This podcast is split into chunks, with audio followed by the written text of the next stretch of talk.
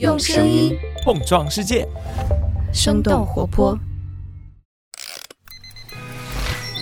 开始以来，欧美不知道你最近在社交媒体。生动早咖啡与你轻松同步日常生活与商业世界。嗨，早上好呀！今天是二零二三年的四月十一号，星期二。这里是生动早咖啡，我是来自生动活泼的梦一。今天我们不仅会来和你关注一下马斯克和特斯拉的最新动态，也想和你一块来看看 Google 搜索面对必应和 Open AI 的联合会有什么样的反应。计划在今年推出大语言模型的京东也有了新消息，那就让我们一起用几条商业科技轻解读，打开全新的一天。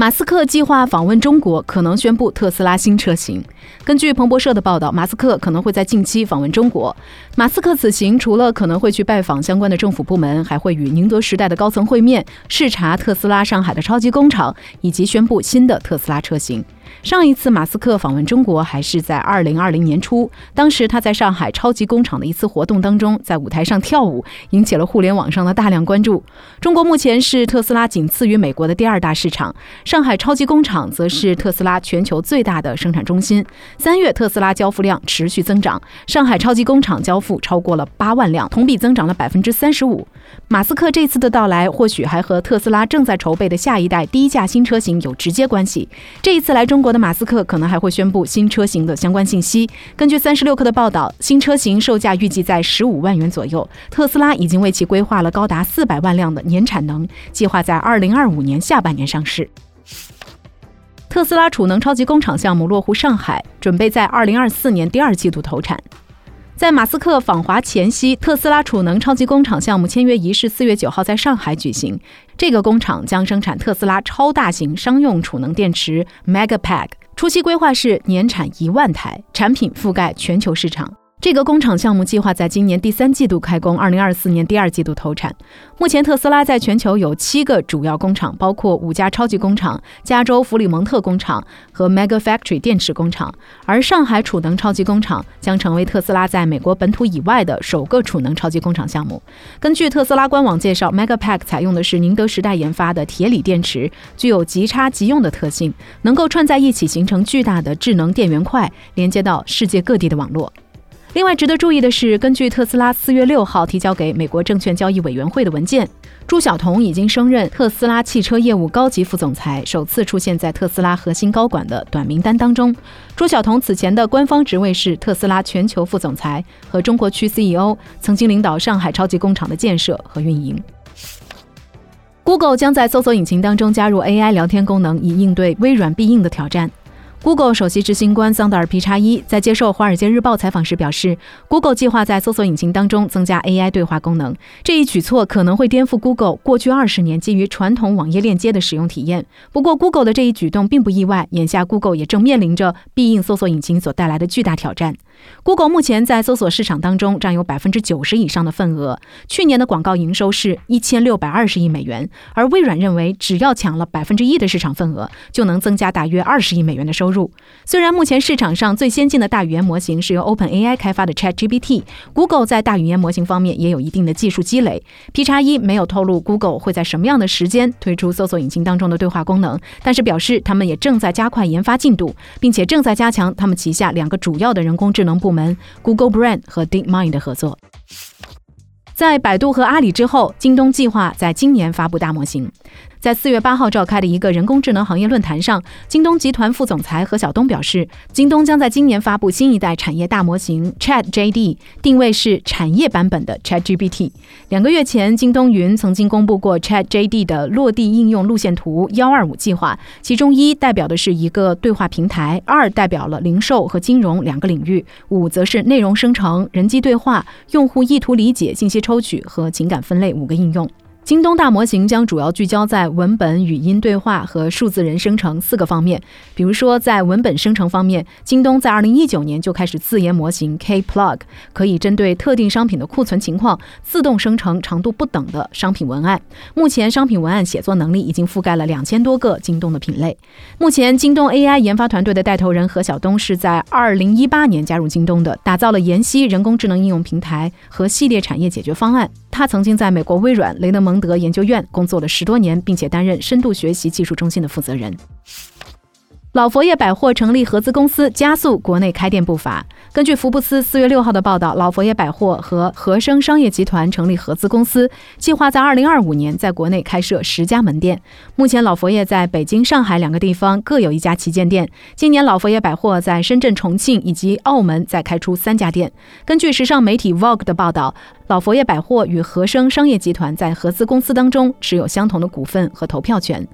巴黎老佛爷百货是一家有着超过一百年历史的时尚零售百货公司，他们在巴黎的门店就在巴黎歌剧院的附近。也是巴黎最具人气的旅游景点之一。他们早在1997年就曾经进驻过北京，但是一年之后就低调关闭了门店。2013年，老佛爷重新进入中国市场，在北京西单开设门店。2019年，在上海开设了旗舰店。这两家店都是与香港零售商 IT 合资开设的。咨询公司贝恩表示，2022年中国奢侈品市场出现了五年以来的首次萎缩，不过他们在2023年的上半年看到了反弹的迹象。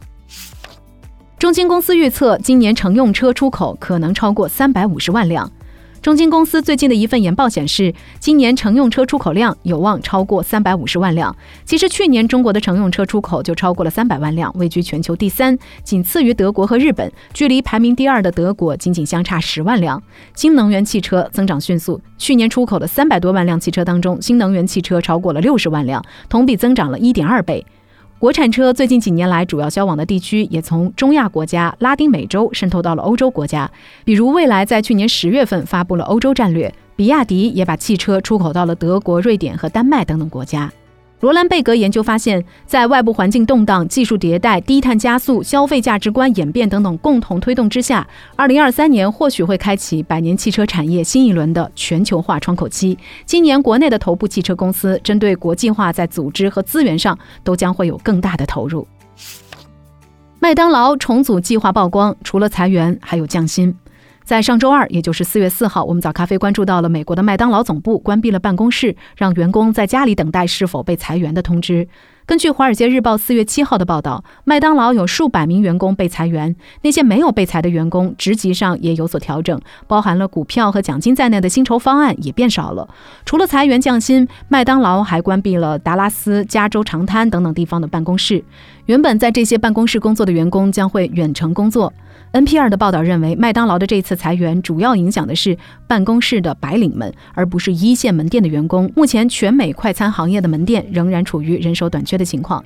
自从2018年以来，麦当劳已经进行过多次的裁员。不过，最近这一次，麦当劳选择关闭办公室，远程通知员工的裁员结果，和此前 Meta、Twitter 等等公司采用的裁员方式一致，而不是像影视剧当中一样，被裁员工会手拿着纸箱走出办公室。纽约时报的报道显示，有人认为远程裁员的方式更富有同情心，不过也有人认为通过邮件或者是视频会议，管理层无法感受到裁员所带来的决策压力。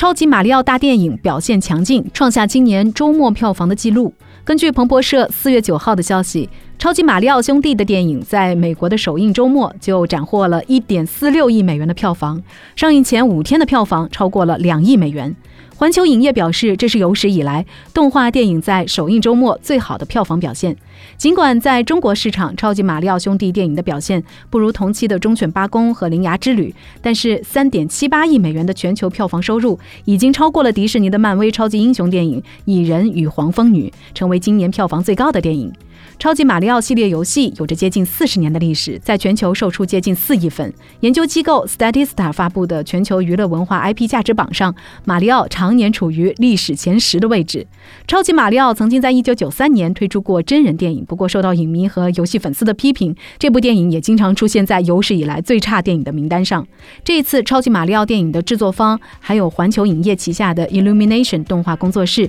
这个工作室出品过《神偷奶爸》和《小黄人》系列电影影。所以聊到这儿，我们也很好奇，想来问问你，你最近看了什么样的电影呢？你最喜欢的动画电影又是哪一部呢？欢迎在我们的评论区和我们一块儿来聊聊。这就是我们今天的节目了。我们其他的成员还有监制泽林、监制一凡、声音设计 Jack、实习生 Aurora。感谢你收听今天的生动早咖啡，那我们就下期再见。